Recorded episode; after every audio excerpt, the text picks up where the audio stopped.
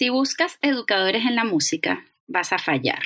Educadores hay en la universidad y en las escuelas. Cuando se trata de música, este es un libro sin reglas. Daddy Yankee. Sí, sí, sí. ¿Cuál era una frase así de esas de Daddy Yankee? Eh, esas que lanzan siempre en las canciones. ¿Cómo? Viste que siempre dicen como que los anormales. ah, como cuando dice barrio fino. Ajá, el barrio fino. Barrio fino. Daddy Yankee from el barrio chi barrio chino. el barrio fino. Ok. Qué zaperoco, vale, ¿qué es este zaperoco? Bienvenidos al lugar donde pretendemos ponernos intensas con la cultura, el arte y la opinión pública. Y La tuya, la de ellos y la nuestra. pero que no nos importa. Escúchanos y llévanos la contraria. Pero te juro, quizás, no sé, tal vez, te des cuenta de que nunca nos importó. Nunca nos importó. Nunca nos importó. Ey, pero a ti tampoco.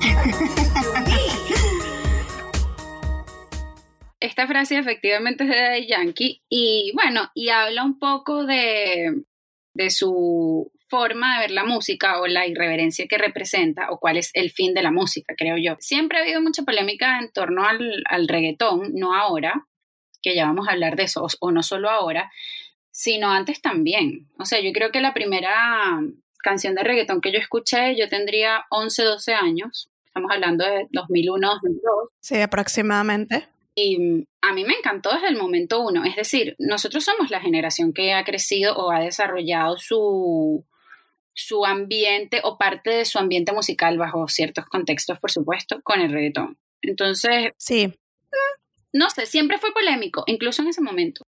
hasta abajo, hasta abajo. creo que esta frase de él básicamente intenta decirle a la gente, a ver, si tienes algo que criticar, está bien, critícalo, pero la verdad es que nosotros no vinimos a enseñarle nada a nadie. Lo que pasa también es que los géneros, y no solamente los géneros, sino que las, las mismas figuras públicas se han vuelto últimamente como eh, banderas de movimientos, etcétera, y se han sentido obligados a esto. Entonces, bueno, hay como una tendencia a moralizar absolutamente todo. Y el reggaetón básicamente como que moralidad no es lo que, lo que más lo caracteriza. Entonces, es interesante poder, poder conversar sobre este tema desde un- una perspectiva un poco más abierta, Más honesta también. O sea, más, más honesta. tenemos sí. que transparentar algunas cosas. Yo creo que hay dos formas de ver esto. A priori, por supuesto, hay millones de formas de ver el tema musical y el tema del reggaetón, pero hay algunos que simplemente disfrutan el reggaetón por, por un tema auditivo y por la mm, Por la sensación. Sí, por la libertad eh, sensorial que esto representa, porque efectivamente el reggaetón gira en torno a un medio o algunos términos que son mucho más liberales, en contextos que generalmente son de fiesta, donde hay disfrute, donde hay un poco de descontrol y donde no hay tantas reglas, etc. Y que sobre todo este descontrol está un poco libre de preconceptos, es decir, de prejuicios. O sea, e- es, es un momento en el que la cultura se expresa a sí misma como viene siendo. No tanto desde el qué dirán, sino desde el voy a disfrutar porque, bueno, porque soy esto y porque básicamente también el esquema de latino eh, que, se ha, que se ha generalizado es esto. Sí, y eso es una forma válida de verlo, es decir, disfrutar el reggaetón simplemente por, por lo que representa, por lo que me hace sentir y, y por lo que incluso visualmente puede generar, o sea, todo lo que implica la sensación en torno a la música de algo. Yo creo que es completamente válido. Bueno, yo quiero levantar la mano acá un segundo. Yo soy una persona que, eh, si bien escuché reggaetón cuando salió, de hecho me gustaba Tego Calderón, me gustaban algunas cosas que si hoy lo veo se parece más o menos al hip hop, que está bien, más o menos rap, eh, que el reggaetón tiene todo eso también, pero nunca ha sido como el género que yo seguí escuchando ni nada. Daddy Yankee from Barrio Chino. Mm, Muy, muy distante a la música que siempre he escuchado. Pero durante esta cuarentena y durante un poquito antes tal vez, yo diría a partir del año pasado, he intentado como experimentar un poco más el género y he entendido y he descubierto sensaciones que te, que te brinda esta música, que realmente yo creo que como cultura las tenemos un poco o apagadas o censuradas, digamos. Y está bueno también poder sentir que a través de un género puedes liberarte de tal forma que, a ver, somos latinos.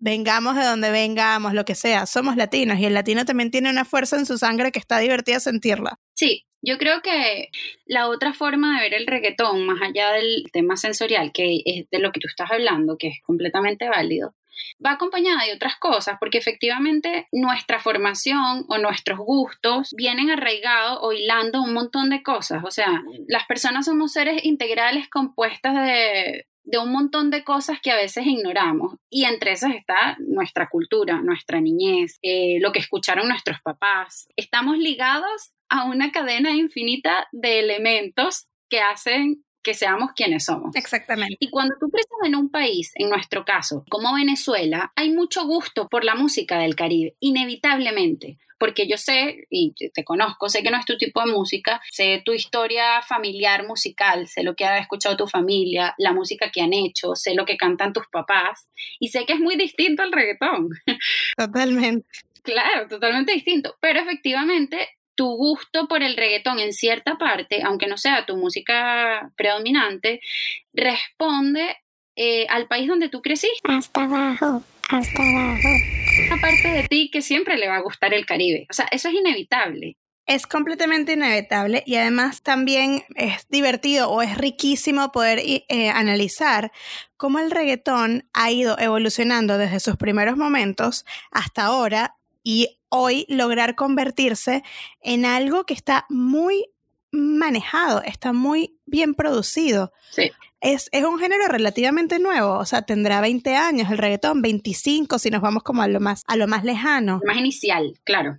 Sí, a lo más inicial, pero realmente si nosotros analizamos un poco lo que el reggaetón ha sido y lo que hoy se ha dimensionado a tal forma que hasta ha llegado a todos los continentes, digamos, podemos hablar de una producción y de un trabajo y un análisis muy, muy interesante. Sí, aparte que también cuando uno escucha las canciones, por ejemplo, del inicio, que igual nosotros los, los que escuchamos reggaetón desde el comienzo, las amamos, pero cuando tú te detienes a escuchar muchas de esas canciones en la letra, por ejemplo, y escuchas las de ahora, representantes del, del reggaetón que ya vamos a hablar de él a lo largo del capítulo, como Bad Bunny, y escuchas el reggaetón de antes, incluso la forma en la que se refieren a la mujer y, y, lo que la mujer quiere y cómo lo quiere es muy distinto, como se hacía antes, a cómo se hace ahora. O sea, ahora incluso, más allá de la, de la honestidad, que también es un tema que voy a querer tocar, que hay en el reggaetón, hay un respeto muy distinto ahora por el feminismo y por la mujer al que se tenía hace 15, 20 años.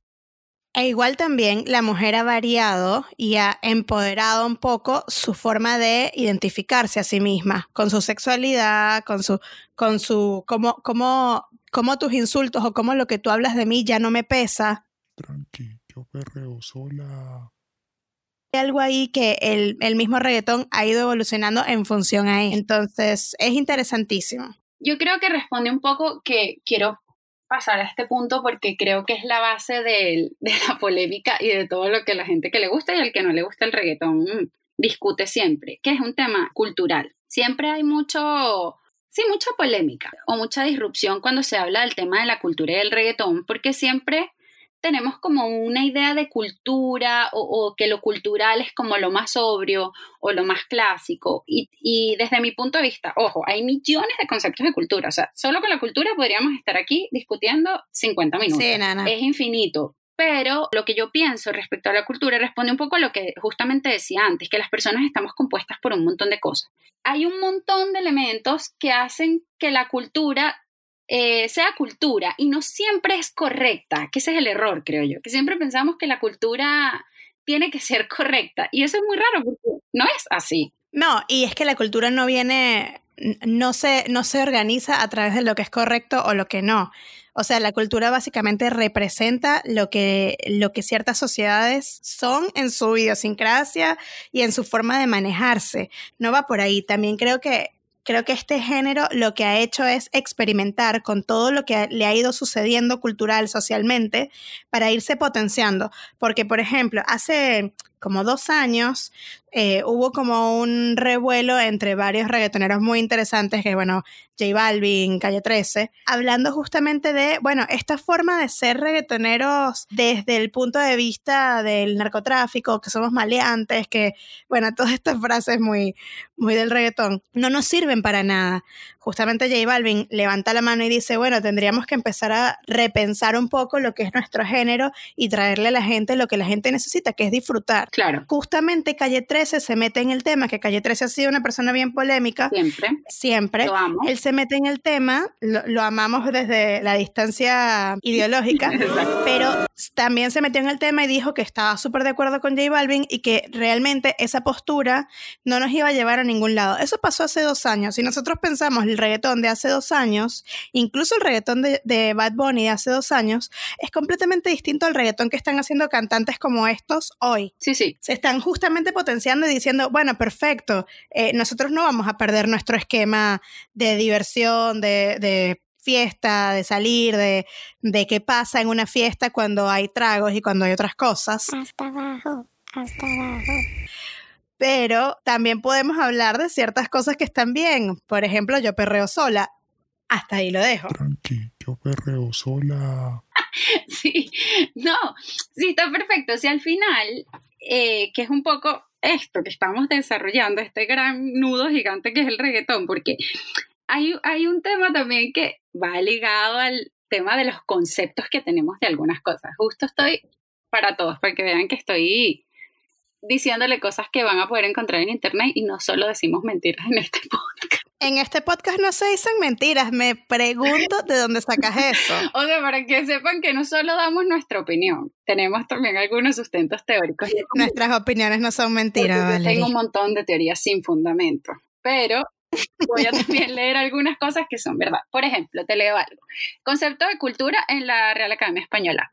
Conjunto de conocimientos que permite a alguien desarrollar su juicio crítico. Y hay otro que otro concepto que es cultura popular, conjunto de las manifestaciones en que se expresa la vida tradicional de un pueblo. Voy Yo con mi punto, con el tema de la cultura, con el tema del desarrollo musical y lo correcto y lo incorrecto que puede ser el reggaetón o quien sea. El reggaetón no es el único género que ha estado al borde o al límite de lo correcto e incorrecto, entre comillas, de lo que pueda pensar la gente. Y, y traigo esta colación porque la humanidad tiene una característica terrible que yo pensé que era solo de los venezolanos, pero no, es de la humanidad, que es que tenemos una memoria corta y selectiva y se nos olvidan las cosas. La música siempre, todos los géneros musicales que son, a ver, relativamente nuevos o que han sido revolucionarios en lo más amplio de la palabra, sin malinterpretar temas políticos, han pasado por momentos de rechazo y por pequeños grupos de aceptación hasta que finalmente se insertan, que es el caso que está viviendo ahora el reggaetón. Pero no ha sido el único el reggaetón. La salsa, que justamente me estoy leyendo todavía el libro de la salsa, que es de César Miguel Rondón, que es una crónica que habla sobre la historia de la salsa. La salsa tuvo una entrada que aparte nace la comunidad latina, pero en Nueva York. Y tiene una entrada al mundo americano, anglosajón, muy complicado, porque la salsa representaba, tal como la dice la Real Academia Española, o respondía a la cultura latina, a las tradiciones de un pueblo. Y al, y al americano no le acomodaba mucho inicialmente. También le parecía vulgar, como nos pareció el reggaetón. También le parecía que era un exceso, que la gente bailaba muy apretada, muy agarrada, etcétera, etcétera. Igual eso ha ido cambiando tanto. Claro, pero estamos hablando del año 71. O sea, empezó a, a movilizarse algunas cosas en el 66, pero en el 70 propiamente. Y hubo rechazo en la salsa. O sea, te estoy diciendo que había, había algunos eh, compositores de otras, otro tipo de bandas que incluso sugerían cerrar algunos lugares donde que eran específicos de salsa, donde la gente iba a salsotecas, donde iban a bailar y cantar salsa.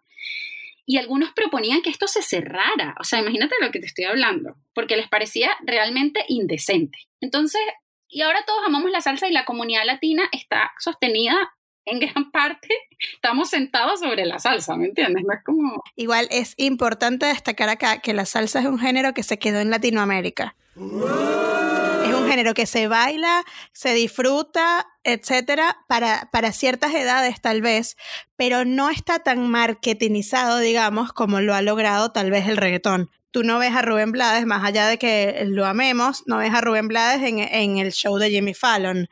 O sea, tú ves a Bad Bunny en el show de Jimmy Fallon y no solamente está haciendo eso, sino que va con una franela donde está criticando una situación que sucedió con un, con un trans en, eh, en Puerto Rico. Sí. O sea, el reggaetón ha tomado una postura incluso tan polémica que le ha permitido apoderarse de su propia polémica para entrar en cualquiera de los nichos.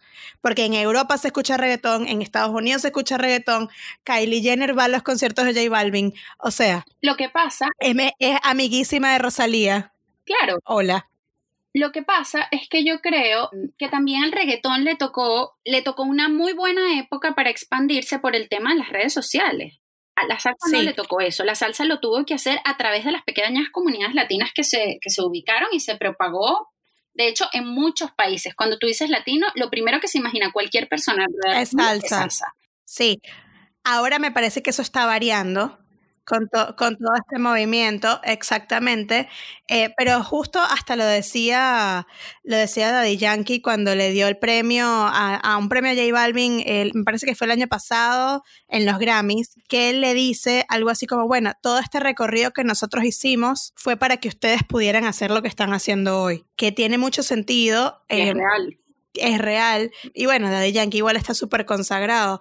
Pero sí es interesante saber que hay un recorrido muy fuerte que probablemente fue muy duro para ellos, para, para romper con ciertos esquemas. Y hoy ellos agarran sus esquemas y sus críticas y dicen, listo, o sea, igual soy increíble. Es un género que hay que, que hay que tomar desde las dos posturas, porque te puede llegar un purista a decirte, ay, qué horror, qué cosa horrible.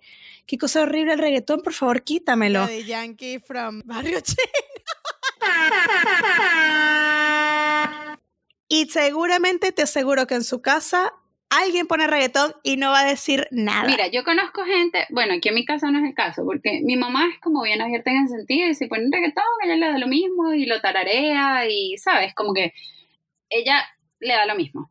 Hay gente que Sí. es un poco más de no al reggaetón, pero igual, si suena en la radio, lo tararea y no se da cuenta, ¿me entiendes? Es una cosa que ha permeado, Exacto. ha permeado tanto que si lo agarra volando bajo y distraído, lo escuchas tarareando la música igual.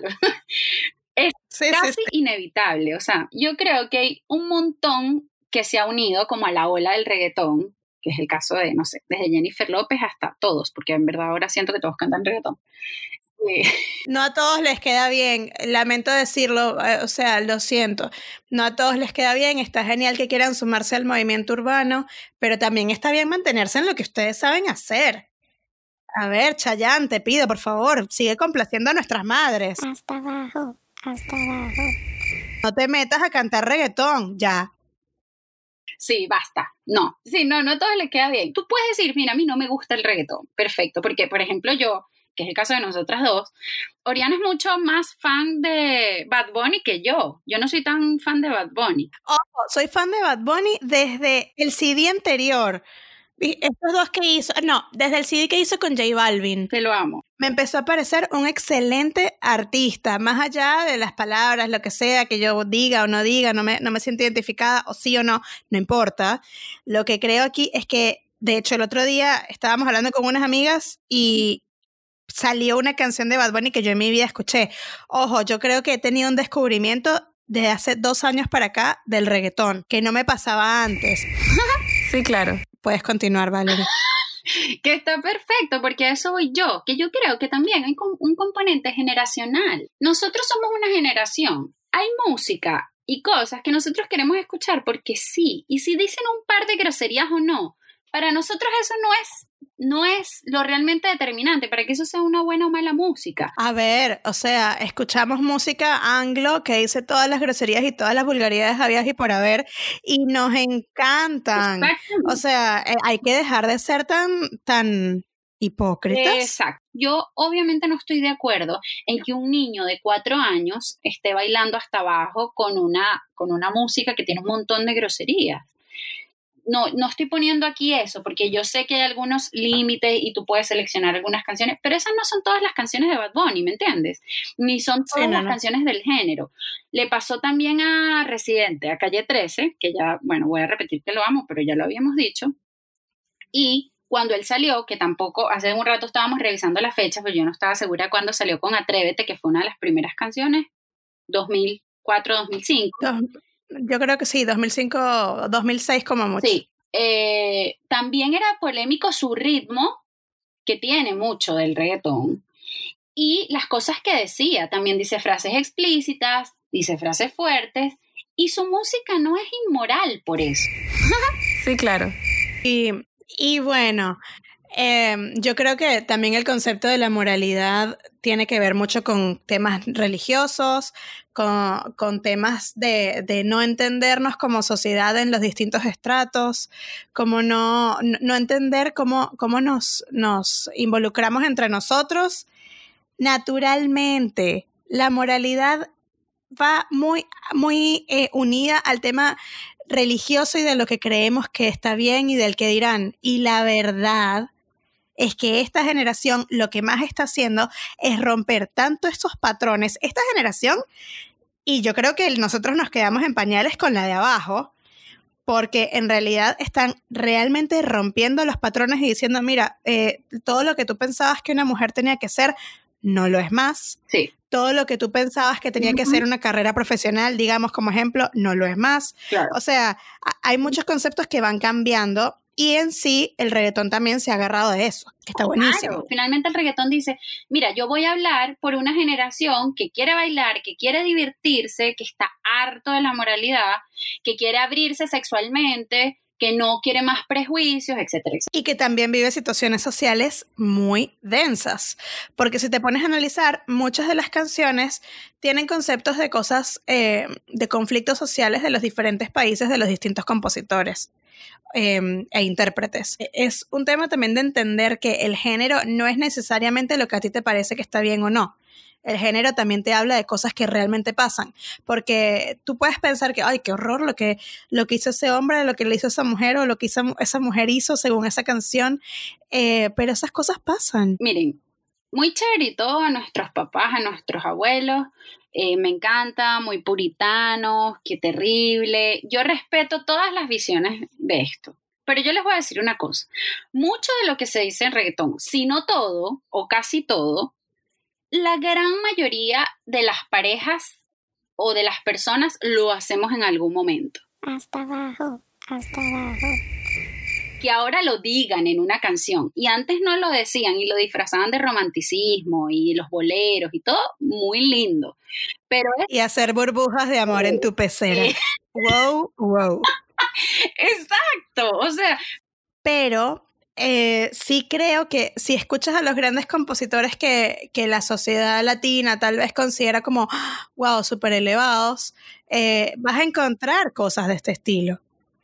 Y el, eh, o sea, también está un tema de poner sobre, sobre la, la base de la tierra que la sexualidad es parte de la vida humana lo expreses de la forma que lo expreses, o sea, e igual lo que están haciendo estas personas hoy es experimentar, porque si tú te pones a ver, eh, digo musicalmente, eh, si tú te pones a ver ciertas canciones de, esto, de estos últimos dos álbumes de, de Bad Bunny, él tiene muchas, muchas referencias de cantantes de hace 20 años del reggaetón.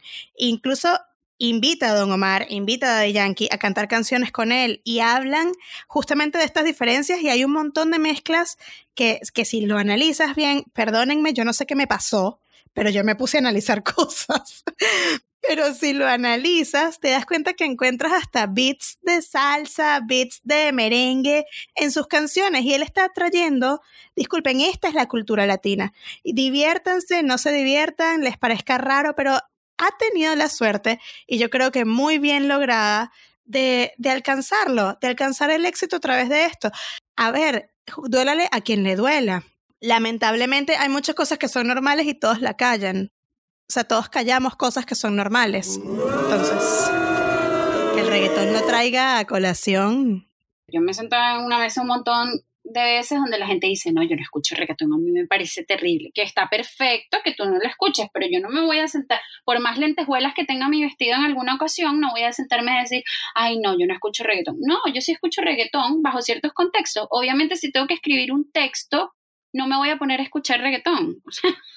tengo, tengo contextos y ambientes en los que decido escuchar reggaetón y otros en los que no. A ver, pero si te inspira el reggaetón y resulta que es una música que te concentra y terminas válido. escribiendo un super texto porque no tienes nada que pensar mientras la escuchas Es válido. y te y decides escribir un super texto gracias a eso, genial. O sea, la experimentación también va por ahí. No es necesariamente tener un, un patrón de tienes que hacer lo, tienes que mejorar lo que venía del pasado. No, no, o sea, tú tienes que crear Sí, total. y está bien. Yo hay canciones de reggaetón que me parecen inaceptables para mi gusto, para lo que a mí me parece bien o mal, o para, para mis límites auditivos, musicales, etcétera, etcétera, etcétera. Pero esas no son todo, ese no es todo el género. Nuevamente repito, o sea, e- esas no son todas las canciones de reggaetón. Hay unas que me encantan, hay unas que no me gustan tanto y eso es súper válido. Así debería ser en todo, que nos formemos un criterio. A ver, hay canciones de los Beatles que a mí no me gustan. Exacto, exacto. no tiene No nada tiene malo. nada. Y no debemos sentir culpa por eso. O sea, esas personas que dicen, no, yo nada más escucho Metallica y, y Dream Theater. Bueno, amigo, también podrías escuchar otras cosas y ver que hay otras creaciones. Total. Mira, quiero abrir, eh, abrir para cerrar, por supuesto. El tema de la polémica que hubo respecto al premio como mejor compositor a Bad Bunny. Quiero saber qué piensas de eso. Eh, Ella quiere saber qué pienso de esto, como que si ya no lo hemos hablado como 20 horas. Pero quiero exponerte aquí. Bueno, un día Valerie me manda, eh, no sé, creo que lo hizo en la noche, pero yo amanecí con ese IGTV de una compositora venezolana, que no voy a mencionar, eh, criticando y diciendo que qué horror la gente de estos premios eh, ASCAP, ¿Sí? los premios ASCAP, que son los premios a los compositores, autores, bla, bla, bla. Bueno, esta mujer estaba completamente indignada porque Bad Bunny había ganado y que ella había hecho cosas tan increíbles y disculpa. Amiga, date cuenta. Bueno. Sinceramente, yo creo que si nos ponemos a analizar que este hombre ha sacado dos CDs en un solo año, que además de eso ha pegado todas las canciones, que además de eso, con los locales cerrados, la gente escucha en su casa reggaetón en cuarentenados, que tiene un recorrido enorme, agarrándose de eh, los compositores del reggaetón de antes, tomándolos como sus aliados además, sabiendo que él además ha hecho composición para artistas que hoy son conocidos, conocidísimos. Se los dejo libre para que vayan y analicen qué ha, qué ha producido Bad Bunny. Creo que también nos invita a todos a decir que hay un recorrido cultural que tenemos que aceptar y, y abrazar, porque finalmente, te guste o no, es parte de tu cultura y ir, o sea, además, ir por la vida negando tu cultura es lo más triste que alguien puede tener ir por la vida negando, tipo, no, yo realmente no, no escucho reggaetón porque qué horrible, que bueno, Sí, claro. hay algo de eso que aún te toca. Sí, Entonces, mira, yo, yo sí voy a decir el nombre de la compositora, no me importa. es que mucha gente no va a saber quién es, pero bueno, yo igual, yo igual le respondí su posteo. Me encanta, yo, no, yo no se lo comenté, pero lo voy a decir aquí, que es Karina. Karina es una compositora y cantante venezolana, eh, Karina Moreno es su apellido, de los años 80. y se quedó en los 80. Discúlpame, Karina, pero te quedaste ahí. Sí, Karina, de hecho, creo que una de sus últimas, estaba buscando un poco porque no estaba muy segura de la fecha, pero Karina sacó una de sus últimas canciones en el 2017, Tequila y Rosas, que no sé. No, sorry, ojo, no la he escuchado, la puedo escuchar, no la voy a criticar aquí, no vengo a esto, pero estamos hablando del 2017 que sacó Mm. una canción. ¿Qué pasa? Yo no critico que Karina eh, no le guste el reggaetón. Karina puede no gustarte el reggaetón y lo respeto. Lo que no me parece es que uno se ponga en una red social con el alcance que eso pueda tener a decir que otro cantante no merece eso. ¿Por qué? Porque cuando Karina tuvo su mejor momento en el 85, que sacó sus canciones, que mi mamá era una fanática, que hasta el sol de hoy son las canciones que seguimos cantando de Karina. Nadie canta Rosas y Te- eh, Tequila y Rosas del 2017. ¿Qué pasa? Es muy No me sé ninguna. yo por mi mamá me sé muchas y me gustan las viejas. Ahora, Tequila y Rosas del 2017, repito, no tengo idea. Mi punto es que es muy fácil hoy, ella siendo una madre, aparte una madre muy abierta, tengo que, que- que hacer la acotación aquí, seguramente la Sí, mencionaremos en otros capítulos, muy abierta, tiene un, una, un hijo transgénero y se ha pronunciado increíblemente con la, con la comunidad LGBT, etcétera. Has demostrado ser una mujer muy abierta y por eso me llamó poderosamente la atención su, su, su punto de vista con respecto a, a Bad Bunny y que ganara como mejor compositor. ¿Por qué? O sea, a ver, Karina, en, cuando, e- cuando ella le tocó su, su mejor punto de fama en los 80, fue súper polémico. La gente criticaba cómo ella se vestía, las cosas que cantaba. También había, eh, ella también componía canciones bien eróticas, también cantó mucho de erotismo, de engaño, de infidelidad. Entonces, ahora eres moralista. Mm, no tengo tantas ganas, no te creo. Yo creo que va más por un tema de, de envidia, lamentablemente, que de otra cosa. Sí. Porque es salvando obviamente las distancias entre Karina y Madonna, pero Madonna le hizo básicamente lo mismo a Lady Gaga. Exacto. Entonces, no ahora, ahora ya tienen una relación, entiendo que mejor. eh, no hablo con ellas todos los días, pero entiendo que sí. Em, y eh, sé que ahora tienen otro vínculo, pero inicialmente cuando Lady Gaga salió con toda su explosión, Madonna la criticó hasta más no poder. Ma- Madonna, tú hiciste exactamente lo mismo. A eso voy con Karina y Bad Bunny. Entonces, no sé, yo creo que tenemos que entender eh, un poco y, y, ojo, vuelvo al tema de los conceptos porque me da rabia cuando la gente usa los conceptos sin profundizar. A ver, busqué, me tomé la molestia, Karina, para ti, Karina, y para ti, eh, Oriana, el concepto de vulgar en la Real Academia Me encanta. Muy bien. especie, dicho o hecho vulgar, que carece de novedad e importancia o de verdad y fundamento. Si hay algo que no carece de nada de eso, es el reggaetón. ni de verdad, ni de importancia, ni de novedad, ni de fundamento. Y por ende, Bad Bunny, que fue el que ganó. Usen los conceptos como corresponde. El reggaetón no carece de nada de eso. Ya. Eso. Eso tengo que decir. Hasta abajo, hasta abajo. A ver, o sea, si nos queremos ir, ir, ir a teóricos muy, muy, muy, muy, muy densos. O sea, lo que a ti te puede parecer feo, para otra persona puede ser bello. Y si queremos hablar de Válido. teóricos, Humber- Humberto Eco decía, lo bello es feo y lo, y lo feo es bello. Así que, por favor, o sea, empecemos a entender. ¿Cómo? que Frida Kahlo también hablaba de que incluso en las cosas más feas se pueden encontrar cosas hermosas.